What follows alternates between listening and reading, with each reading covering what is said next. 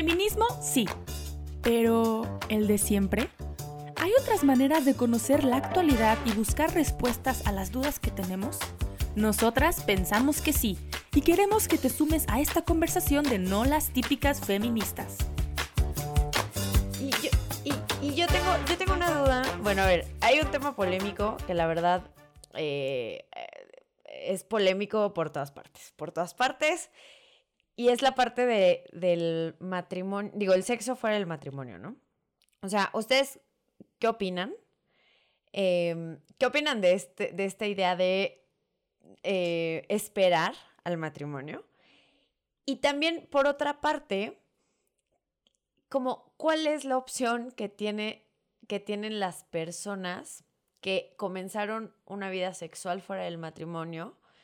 Eh, ¿Cómo lo pueden vivir de forma ordenada? O cómo, o sea, digamos, porque a mí en la cuenta, o sea, nos han llegado muchos comentarios de decir, es que como que se me condena, ¿no? O sea, chicas que me dicen, es que me, se me condena por ya haber empezado una vida sexual, ¿no? Entonces yo creo que, digamos, ¿cuál es su opinión? ¿Cuál tendría que ser la mirada en estos temas? En esto. Pues, eh, o sea, a ver, no la decisión de, tener o no tener relaciones eh, durante el noviazgo eh, es una decisión propia. Vamos a ver, no hay eh, un argumento que diga no se pueden tener relaciones durante el noviazgo porque, bueno, para los católicos sí que es cierto que, bueno, pues supone una ofensa a Dios, porque nos lo ha dicho, Voy a poneros un ejemplo que, me suele gustar bastante. Si tú te compras una, lavadora, una lavadora que tenga eh, todos los programas mejores del mundo, o sea, todo, que, casi metes la ropa sucia y te la saca planchada y doblada, sin que tú hagas más que darle al botón. Eh, y además, pero claro, tienes que seguir las instrucciones del fabricante, ¿no? Que es el que sabe eh, si pones esta temperatura, este programa, este tal, te va a salir así. Pero llega a tu lavadora y tú dices, perfecto, pero yo soy la dueña de la lavadora. Yo soy la dueña y yo voy a utilizar la lavadora como a mí me dé la gana. Y a mí me da la gana de que voy a asar un pollo en la lavadora porque yo soy la dueña de la lavadora y yo quiero utilizarla como yo quiero. Perfecto. Ah, pues sí, sí, sí. Yo, la dueña eres tú, por supuesto. O sea, tú con tu lavadora haces lo que te da la realísima gana. Ok, meto la, el pollo, eh, meto el pollo en la lavadora, le echo sal, aceite, un poquito de limón, no sé, bueno, lo que sea habitual. Cierro la puerta. Bueno, creo que 90 grados estará bien porque se tiene que asar. Y luego, pues 1200 revoluciones porque tiene, por todos los lados. tiene que hacerse por todos los lados. ¿Qué consigo? Consigo cargarme al pollo, definitivamente, o sea, no lo aso, lo destrozo, destrozo la lavadora, probablemente también, porque, claro, se quedará inservible, y probablemente los, eh, eh, lo que son el desagüe, pues también se va a estropear porque los pollos tienen los huesos muy chiquitos. Entonces, eh, con nuestro cuerpo pasa lo mismo. Es decir, si nosotros utilizamos bueno, lo mismo que comer, ¿eh? O sea, quiere decir que el sexo es una potencia. Bueno, sí, es una potencia el sexo, tendría que pensarlo. Bueno, es una parte, ¿no? De nuestro. Si nosotros comemos muchísimo, sin control, pues nos va a sentar mal. Si bebemos muchísimo, nos va a sentar mal. Si mm, forzamos mucho la vista leyendo, nos podemos hacer daño en los ojos.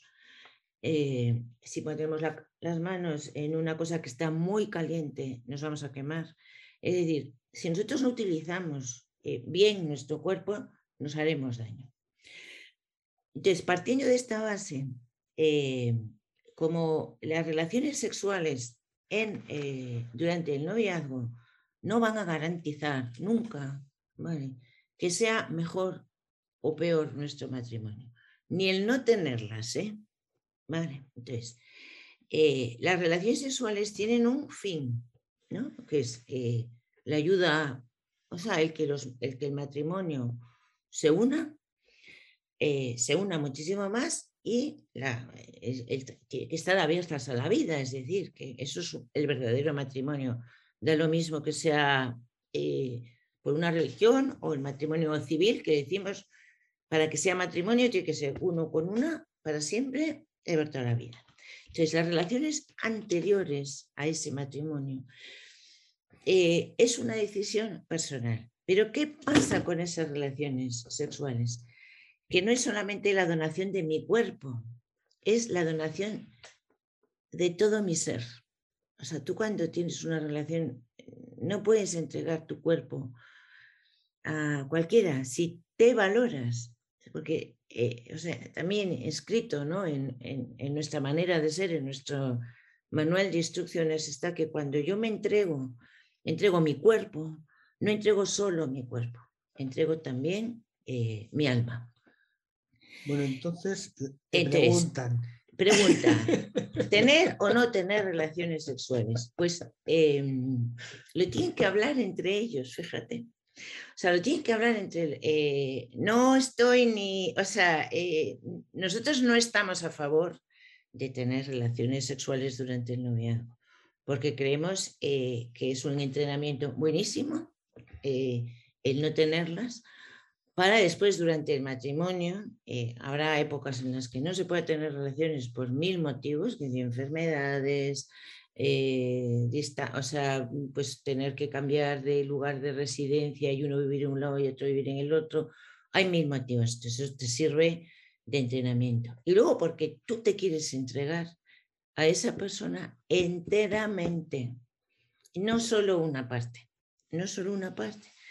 Entonces, eh, o sea, mm, esto es lo que pensamos. Y luego, con relación, sí, bueno, solo una cosa, con relación a que, aunque haya tenido una vida sexual activa, eh, ¿quién somos nosotros para juzgar? Vamos a ver. Em, o sea, es como si le negáramos la oportunidad a una persona que está muy gorda y voy a hacer eh, ¿cómo se dice? Eh, dieta.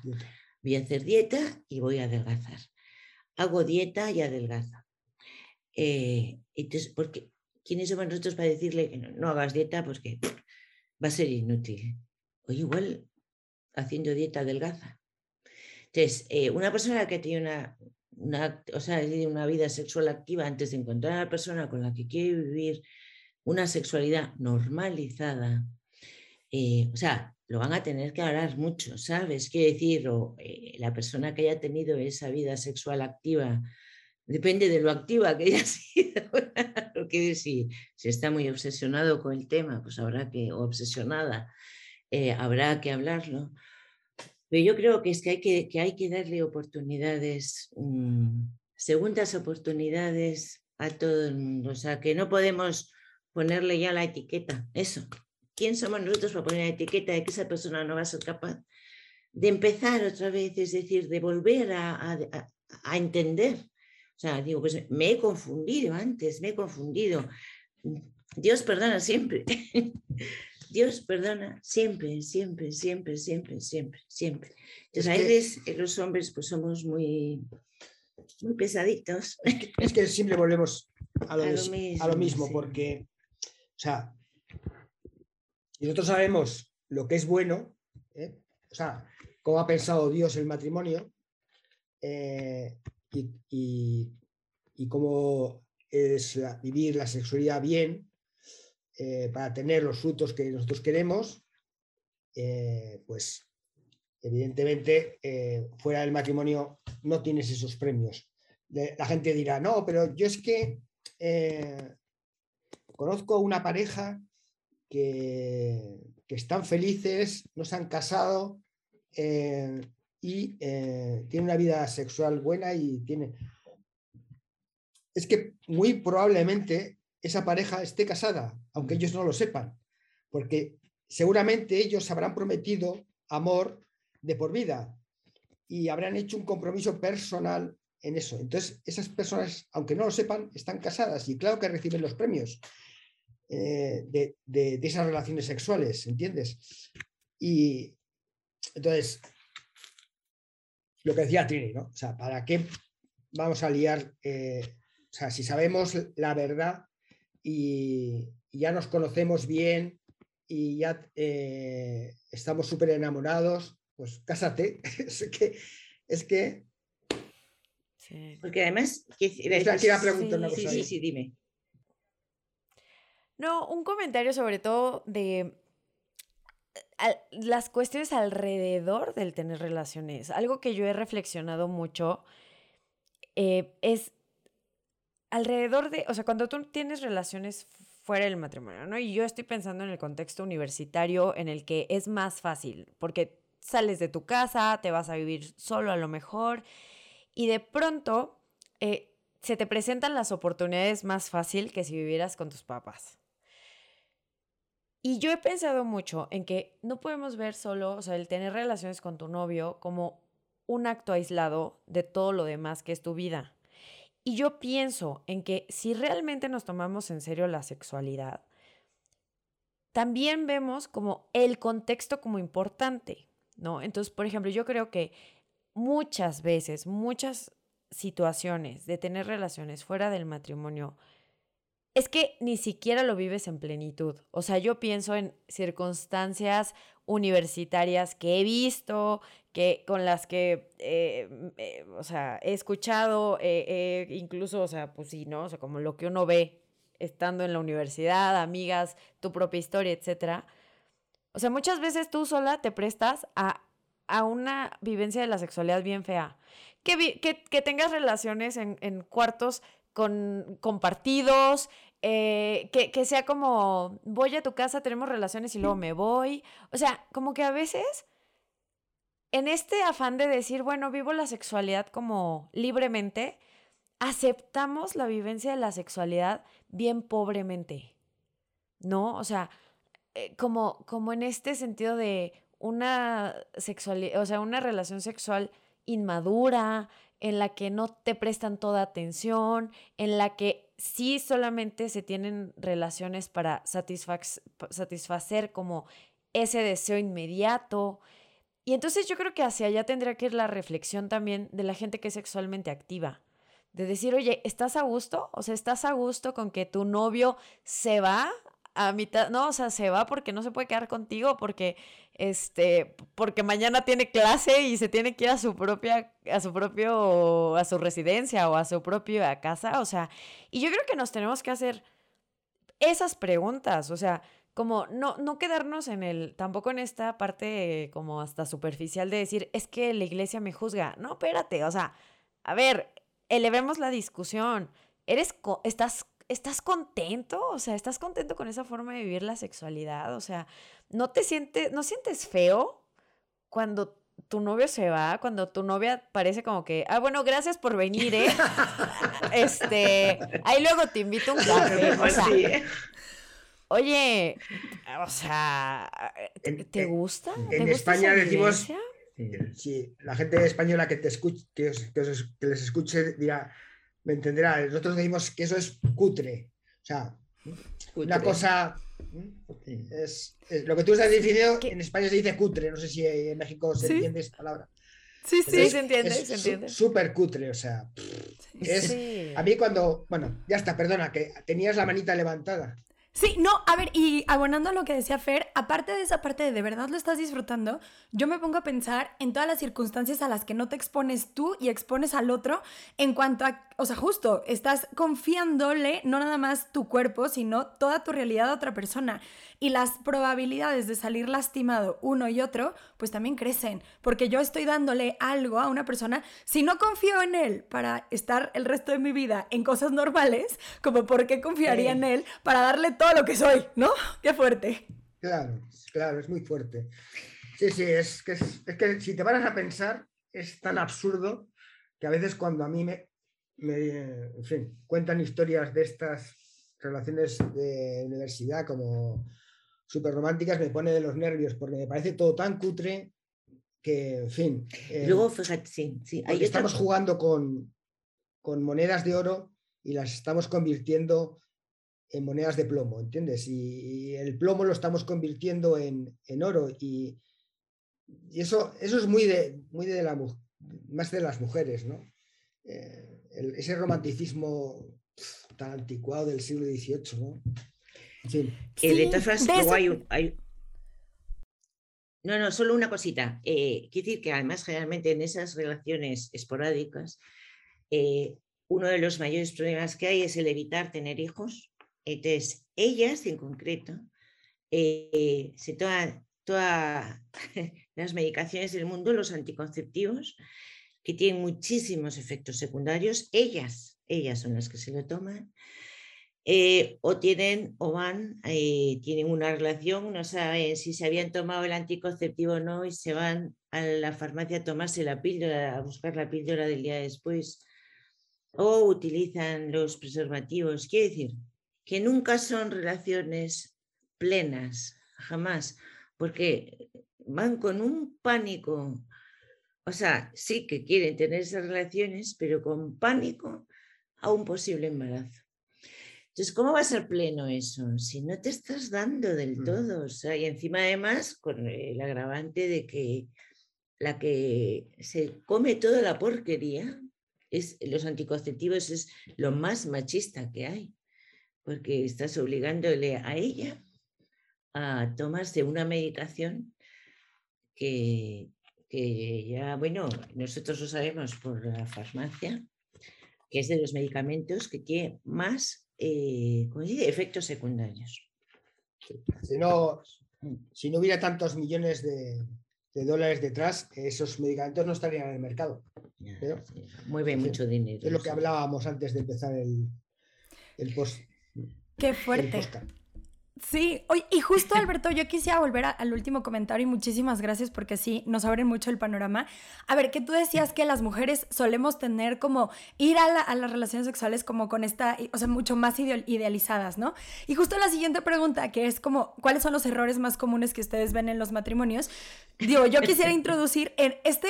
eh, O sea, justo esta posibilidad de, de idealizar tanto para los dos lados, ¿no? O sea, estamos tan llenos por un lado de Disney y de las películas románticas, Ah. pero también por el otro lado ahora con esta banalización del sexo en el que te venden, por ejemplo, con la pornografía, unas situaciones que son irreales. Estamos nadando con puras mentiras y nos perdemos lo mejor. Que, o sea, aparte, Qué bueno, si quieren abandona- abonar en esto y también qué otros errores o qué otros problemas ven en, en el tema de la sexualidad con los matrimonios en concreto.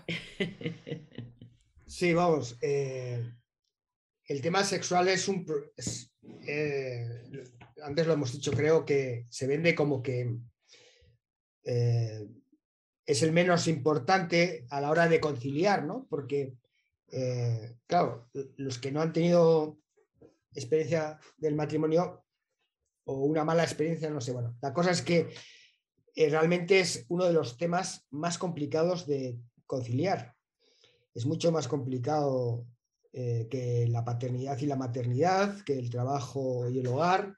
La, sexualidad eh, requiere un, un buen trabajo intelectual por parte de los dos y de escucha atenta y de, y de amor, porque es que sexualidad y amor tienen que ir juntos. ¿no? Entonces, em, primero el, error que se comete, uno de los primeros errores es, em, es eh, creer que el otro vive la sexualidad como tú, ¿no? Eh, eso, eso, pues eso lo yo lo cometí y todos mis amigos lo cometieron y lo siguen cometiendo. Yo hablo con chicos de veintitantos años, 30 años casados, o sea, que recién casados y, y siguen cometiendo ese error. Pensar que su mujer es sexualmente como ellos, pero con cuerpo de mujer. Y ellas piensan lo mismo, pero con cuerpo de varón. Y entonces, eso es un error garrafal y que a, nadie se le explica, ¿no? Y entonces, eh, el siguiente error, vamos así rápido, el siguiente error es querer imponer mi forma de ver el sexo al otro. Porque no lo vas a conseguir, porque eso está por encima de, de tus posibilidades. Es cambiarle el cerebro al otro. Imposible. O sea, que eso, nada. No hablar de sexo en el matrimonio. Es que no se habla de sexo en el matrimonio. No se habla. A nosotros nos ha pasado que cuando damos estas conferencias eh, a matrimonios, pues hay bastante silencio. ¿eh? En las, o, o el típico, son más los varones, somos así, que hace el típico chiste desafortunado, eh, banalizándolo todo, ¿no? Demostrando, dime de qué chuleas y te diré de qué careces, ¿no? En fin. Esa situación, esa, esa en concreto me da mucha pena porque, en fin, pero es así, nos lo encontramos muy a menudo, ¿no? Eh, otro error grande es que eh, pensar que mm, el sexo hay que aparcarlo porque es poco importante, ¿no? Eh, bueno, tenemos muchos problemas de los niños, del trabajo, la hipoteca. Dejemos el sexo para otro momento porque es que no tiene lugar. No seamos niñatos, centrémonos en lo importante. Total, que no te estás centrando en lo importante, porque la experiencia te dice que si eh, tú eh, tienes relaciones sexuales conforme los dos y los dos disfrutan, esos problemas Dios lo premia con ver los problemas de una forma mucho más optimista, ¿vale? Y, eh, y de escucha al otro, en fin. Otro error es creer que disfrutar en el sexo o buscar el placer de los dos ¿eh? es egoísta. Pero si es que lo ha puesto Dios. O sea, vamos a ver. Si es que Es está si puesto por la una- naturaleza. Una pizza sin gana. O sea, no, no, no, no te comas este bombón o esta pizza. eh, atragántate de alguna manera. No seas to- o sea, no seas egoísta. ¿eh? Que no No, no. Eh, el bombón te lo comes con, no sé, con algo que te dé asco. Sí, a mí no me gusta el queso, pues te lo tienes que tomar con queso. Pero es que a mí- yo quiero el bombón. No, no, no, no, no, que no seas egoísta. Que te tienes que amargar la vida. Para ser bueno hay que amargarse la vida. Bueno, en fin. Ah, y la más importante es que planear los encuentros es perder espontaneidad. O sea, esto es la gran dilema que tenemos cuando lleva, claro, al principio del matrimonio, los primeros meses, mientras no llegue un niño, pues es muy normal que haya espontaneidad. Es más, si no hay mucha espontaneidad, en fin, hay que tener, hay que querer tener relaciones sexuales a menudo. Pero es verdad que con la vida esa espontaneidad, porque hay más gente en casa, se pierde. Entonces, o la rutina o lo que sea, ¿no? Entonces, eh, para volver a recuperar eh, esa, eh, disfrutarlo, hay que buscar el momento. Entonces, eso no es perder espontaneidad, eso es naturalidad. Darse cuenta de lo que hay en casa y que hay situaciones en las que no puedes tener relaciones sexuales o que no nos apetece porque, por lo que sea.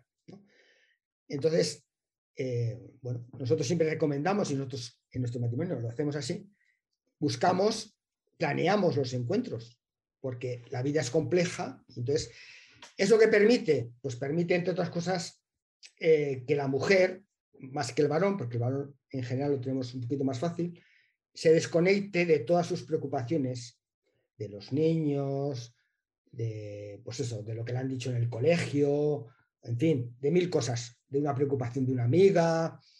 A ver, nosotros, eh, los varones, cuando hablabais, y Trini y, vosotras de sobre eso, eh, o sea, el daño que se hace eh, en una relación fuera del matrimonio es eh, mayor eh, en los dos hay ¿eh? daño.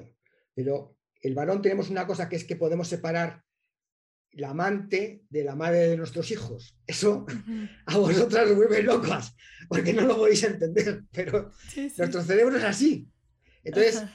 yo puedo estar enfadada con Trini como madre de mis hijos porque, en fin, pero a mí me sigue atrayendo sexualmente. Entonces, yo no tengo problemas. O sea, no me, me cuesta mucho menos que a ella. A ella. Para ella es impensable. O sea, tenemos, Claro. o sea, nos ha pasado muchas veces en nuestro matrimonio. O malos entendidos, ¿no? Como no, como no hablamos de sexo, como no hablamos, como no nos conocemos bien, pequeñas cosas o insinuaciones que yo entiendo como, vaya, hoy parece que está animada. No está. y te llevas un chasco terrible. Pues eso lleva. Eh, o sea, ahora nos reímos mucho, pero Sí, no. en, en el ámbito eh, del matrimonial, pues lleva a mucho, a mucho sufrimiento, ¿no? O sea, Ujú. o sea, esa mirada de la mujer que te dice, "Mm, a ti ahora qué te pasa, esto es terrorífico para el marido. Claro, dices, pero si es que tú me has mandado mensajes, eso lo explicamos en el libro, con algún ejemplo, ¿no? Sí. Y, em, y luego, ah, bueno, y lo que ya es dramático, no, y esto no es de risa, es, em, y que se da muchísimo y se les enseña a las mujeres a hacerlo de generación tras generación, es eh, cómo dominar al varón a cuenta de, castigarle con el sexo. ¿no? Eso es em, terrorífico. O sea, no sabe, la mujer no sabe el daño que le ocasiona al, al varón ese, esa castración, o sea, ese castigo, ese es, eh, someterle eh, a la humillación eh, para que la mujer haga lo que le dé la gana. ¿no? Y eso se da muchísimo. Y, y se pasa de madres a hijas eh, de forma, eh, en fin.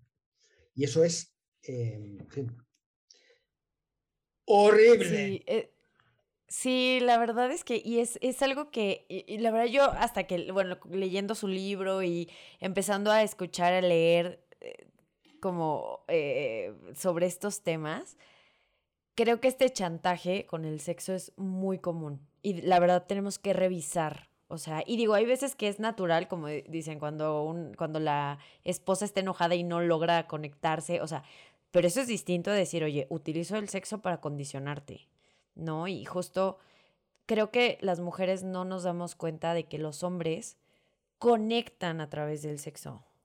Y, y entonces es también como una forma de sentir intimidad o crecer en intimidad con la esposa. Entonces, la verdad es que creo que es algo que tendríamos que revisar como, o sea, como ya las parejas, Sí.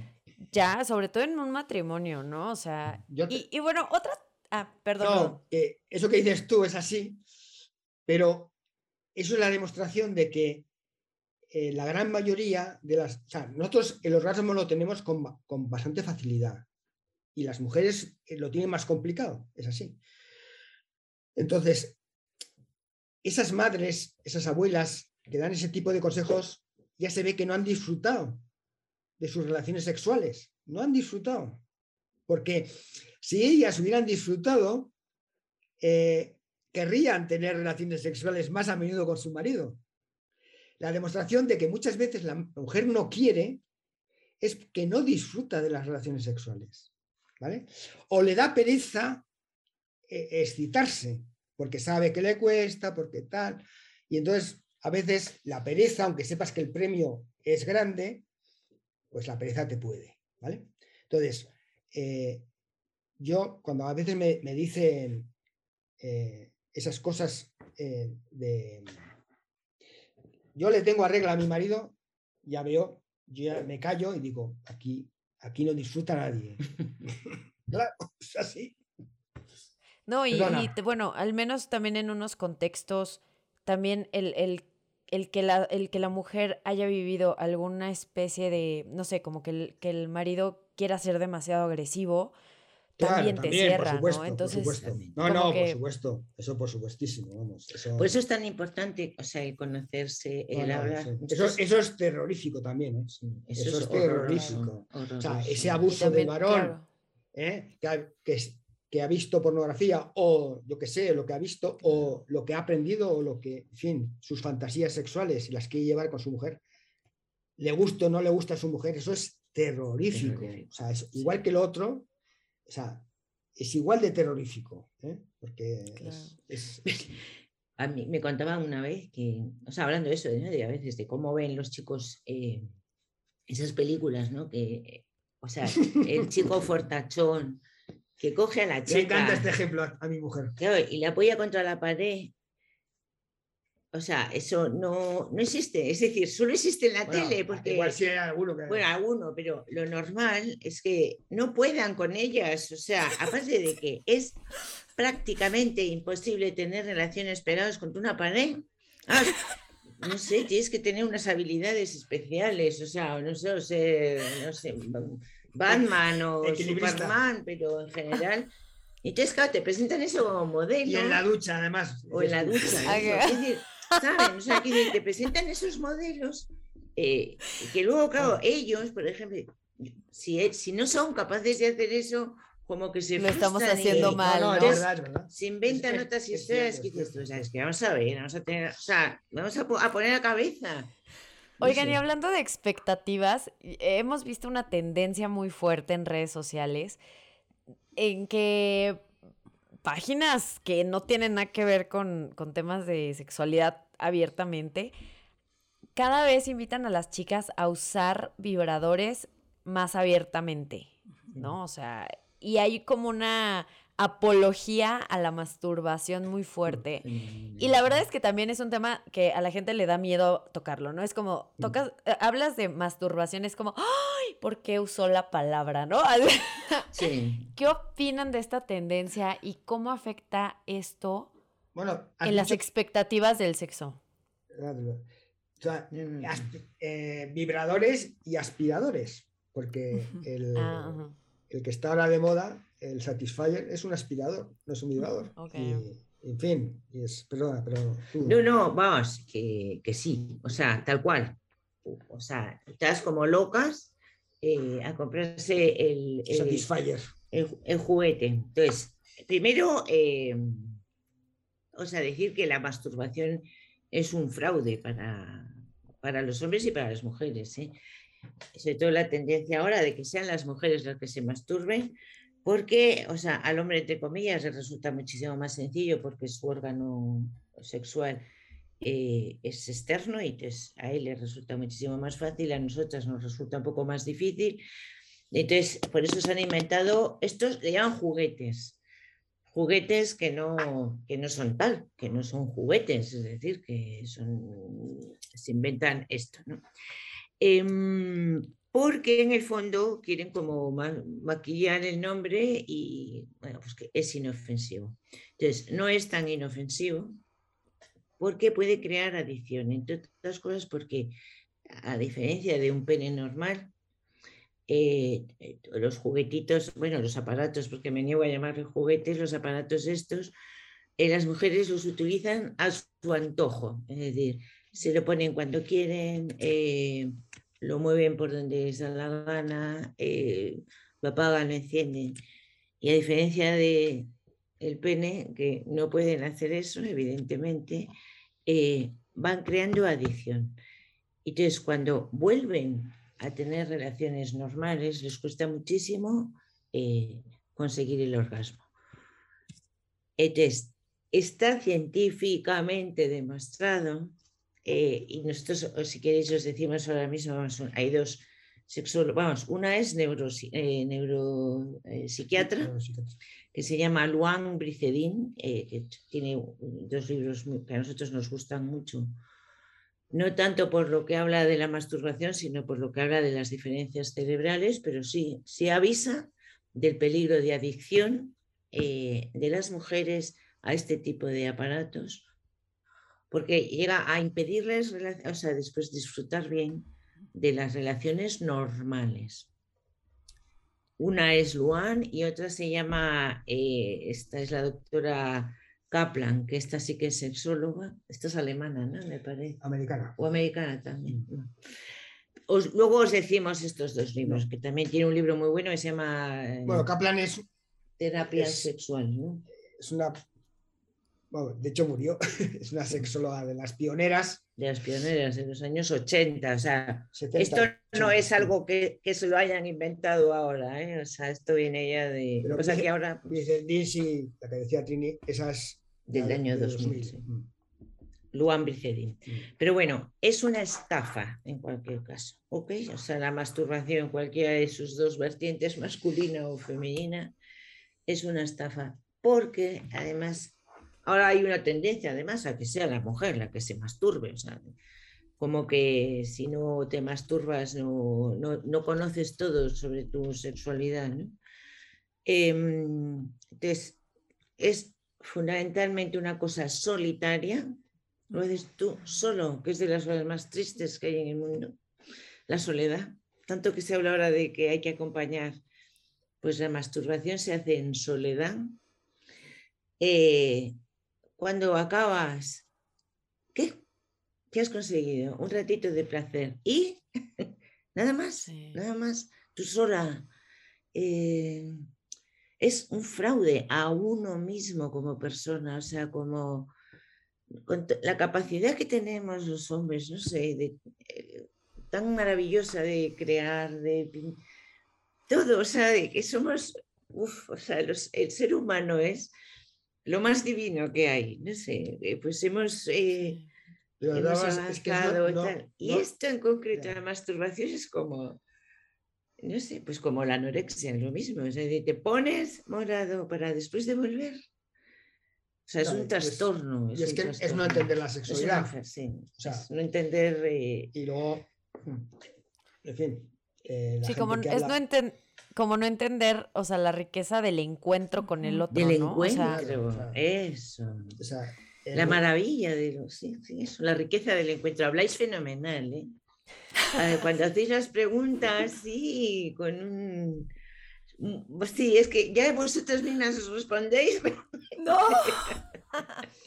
que, que además, una cosa que está políticamente absolutamente prohibido decir lo que voy a decir yo, que es que la masturbación es una cosa más eh, del varón, es un problema que tenemos los varones desde que empezamos a, a excitarnos sexualmente, a partir de los 15 años más o menos, o antes, eh, y que eso en la mujer eh, no es tan habitual, pero es que lo nuestro es,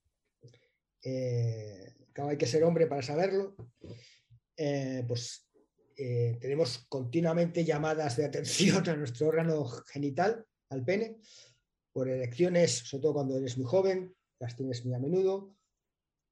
Eh, son llamadas de atención, sueños eróticos por la noche, tal, en fin, miles de cosas que nos llevan a la masturbación.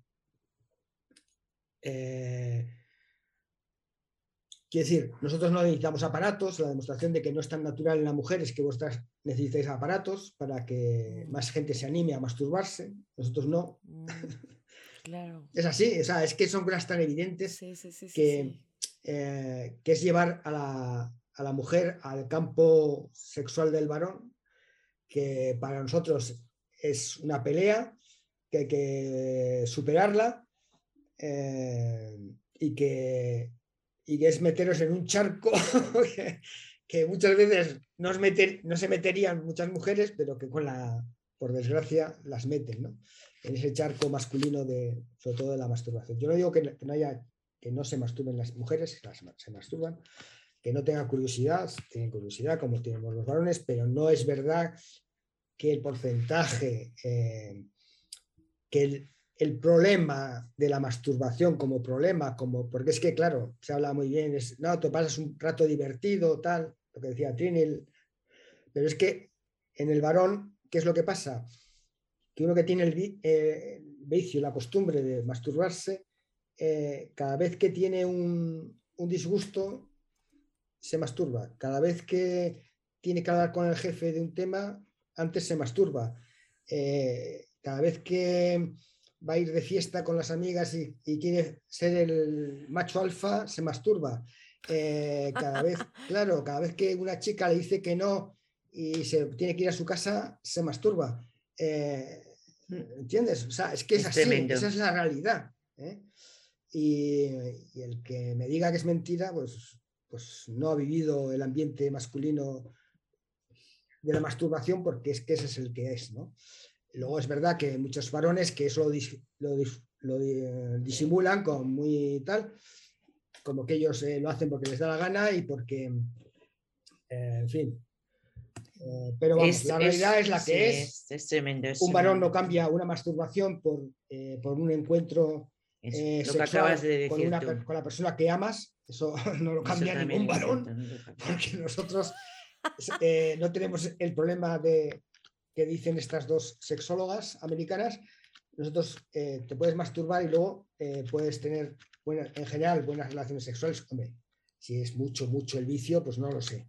Pero en general, el, el varón medio eh, que se masturba de vez en cuando, eh, vamos, se masturba porque no tiene relaciones sexuales con su, con su pareja, eso está claro. Y ya está.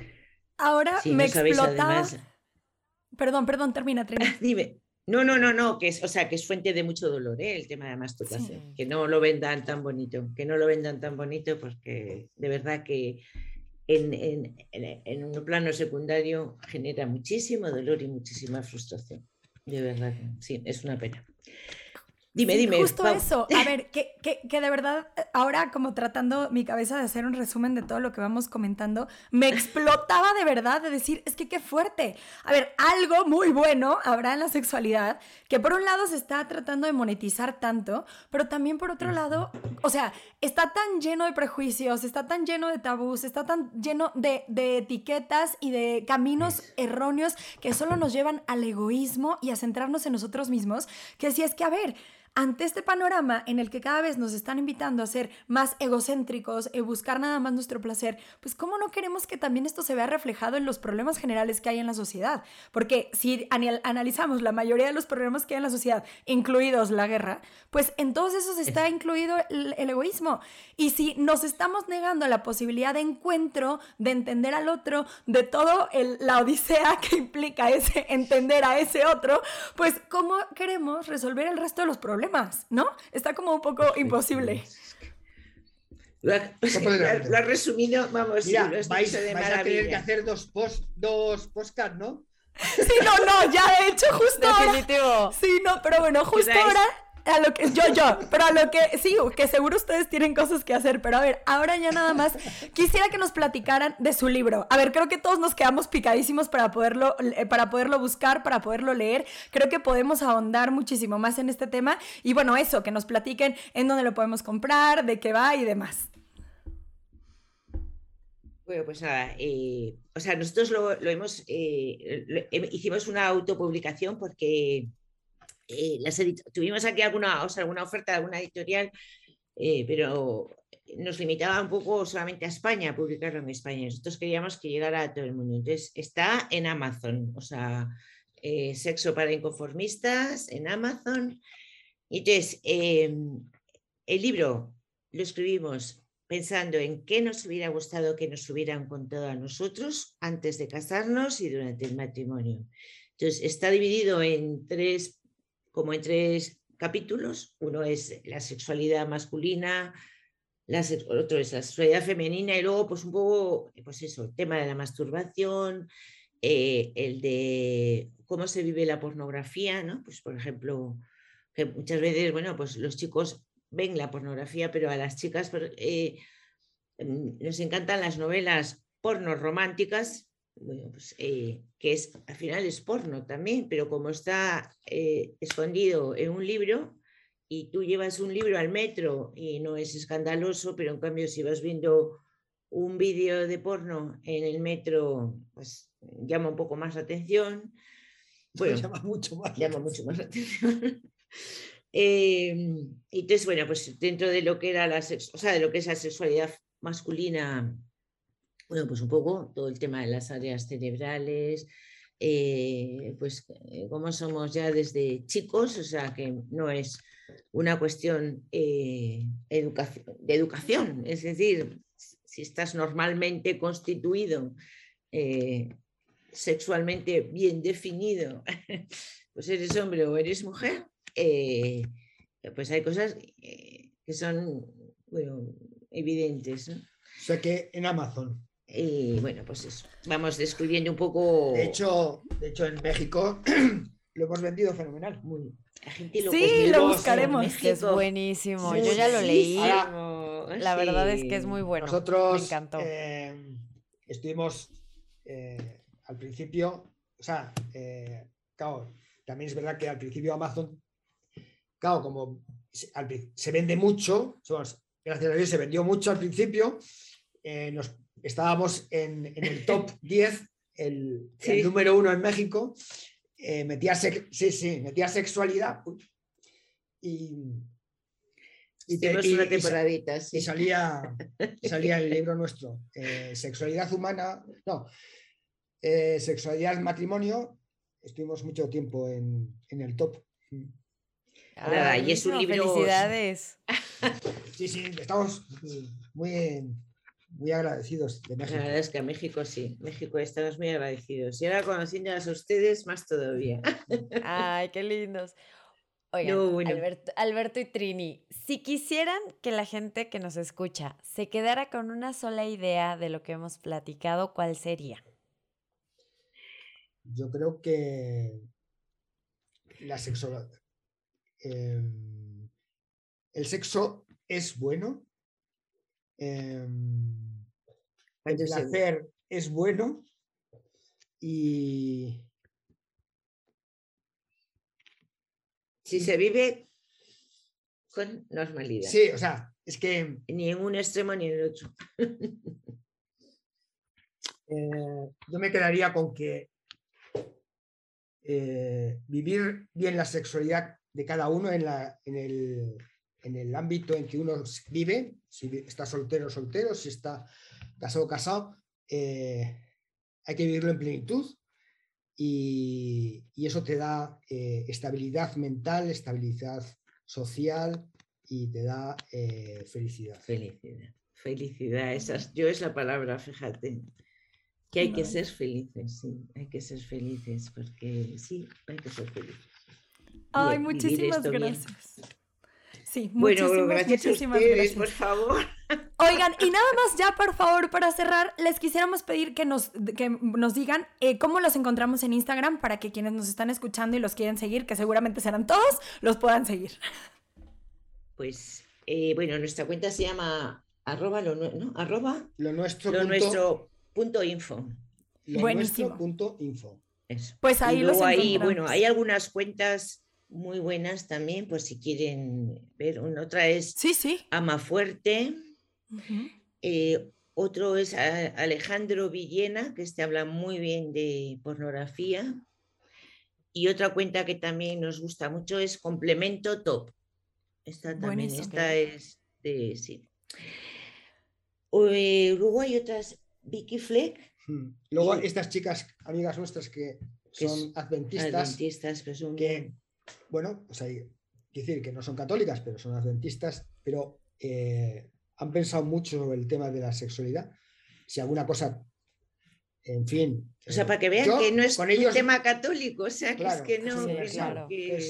Vicky Fleck, es una chica, es una psicóloga argentina, 24 años. Eh, mm que le da muy bien a la cabeza, mm. eh, habla muy bien de todos estos temas. Eh, hombre, a veces si se mete en temas religiosos, pues, pues no estoy de acuerdo. Pero, en temas de sexualidad, cuando yo he, hablado y la he escuchado, eh, no mete la pata. y habla muy bien. Y sobre todo es joven. joven. Luego, Katy, no acuerdo cómo se llama. Katy, sí, espera es una chica que es americana porque vive en España, también es acentista y también habla muy bien. Bueno, pues estas. Y luego y que igual, si no... No, no, bueno, es que estaba intentando buscar el nombre de... No pasa nada, que igual lo que podemos hacer es que también eh, después por mensajito en la cuenta nos pudieran compartir los, links y los libros de los que nos hablaban para nosotros también poderlos compartir con, con las personas. Eso es, pues que sí, que tenemos unos cuantos libros que creo que que sí, pueden gustar. para todos los que quieren ahondar más en este tema. Bueno, esto es de verdad no tenemos cómo agradecer su tiempo, todo lo que compartieron con nosotros, su alegría, su testimonio, porque justo más allá de las palabras que por supuesto que se quedan en el corazón, verlos se antoja. Y uno que va apenas en el camino de decir, bueno, vamos de marido y mujer y pues vamos a tratar de echarle ganas, en este momento le voy a comprar a mi marido ese libro para leérnoslo juntos.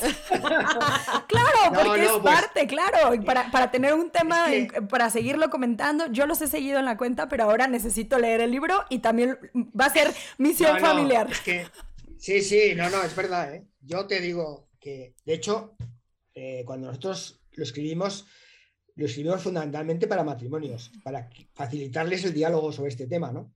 Sí. Eh, y dejándose de tonterías y de, ah, no, tal, no. Hablando claramente, yo, sí, me pasa eso contigo, o no me pasa contigo, o me gusta esto, no me gusta, ¿entiendes? Y, Sí, en fin, que es que es- súper necesario. Dios lo ha puesto por algo. Sí, súper Claro, necesario. y es bueno. disfruta. O sea, Nos Claro. disfruta viendo el matrimonio, pasándolo bien. Sí. Dios disfruta. ¿eh? sí. Eh, una le vez leí gloria. que un- una vez leí a un a un o de un cristiano que decía eh, para mí la prueba de que Dios existe son los orgasmos y el sexo en general, ¿no? O sea, ¿qué mayor prueba hay de que Dios existe? Y, de, y de que es bueno, ¿no? Y de que es bueno, de que el sexo es bueno. Trini, Alberto, ha sido una gozada conversar con ustedes. Muchísimas gracias a Ah, todos los que nos escucharon. También muchas gracias. Y si este episodio les sirvió, recuerden compartirlo para que llegue a más personas. Recuerden seguir a Trini y Alberto en arroba lo nuestro punto info y no olviden seguirnos también en redes sociales. Nos encuentras como No la Típica Feminista en Instagram, Twitter, YouTube y Facebook. Nos vemos en el siguiente episodio. Cuídense mucho. Bye. Gracias, bye bye.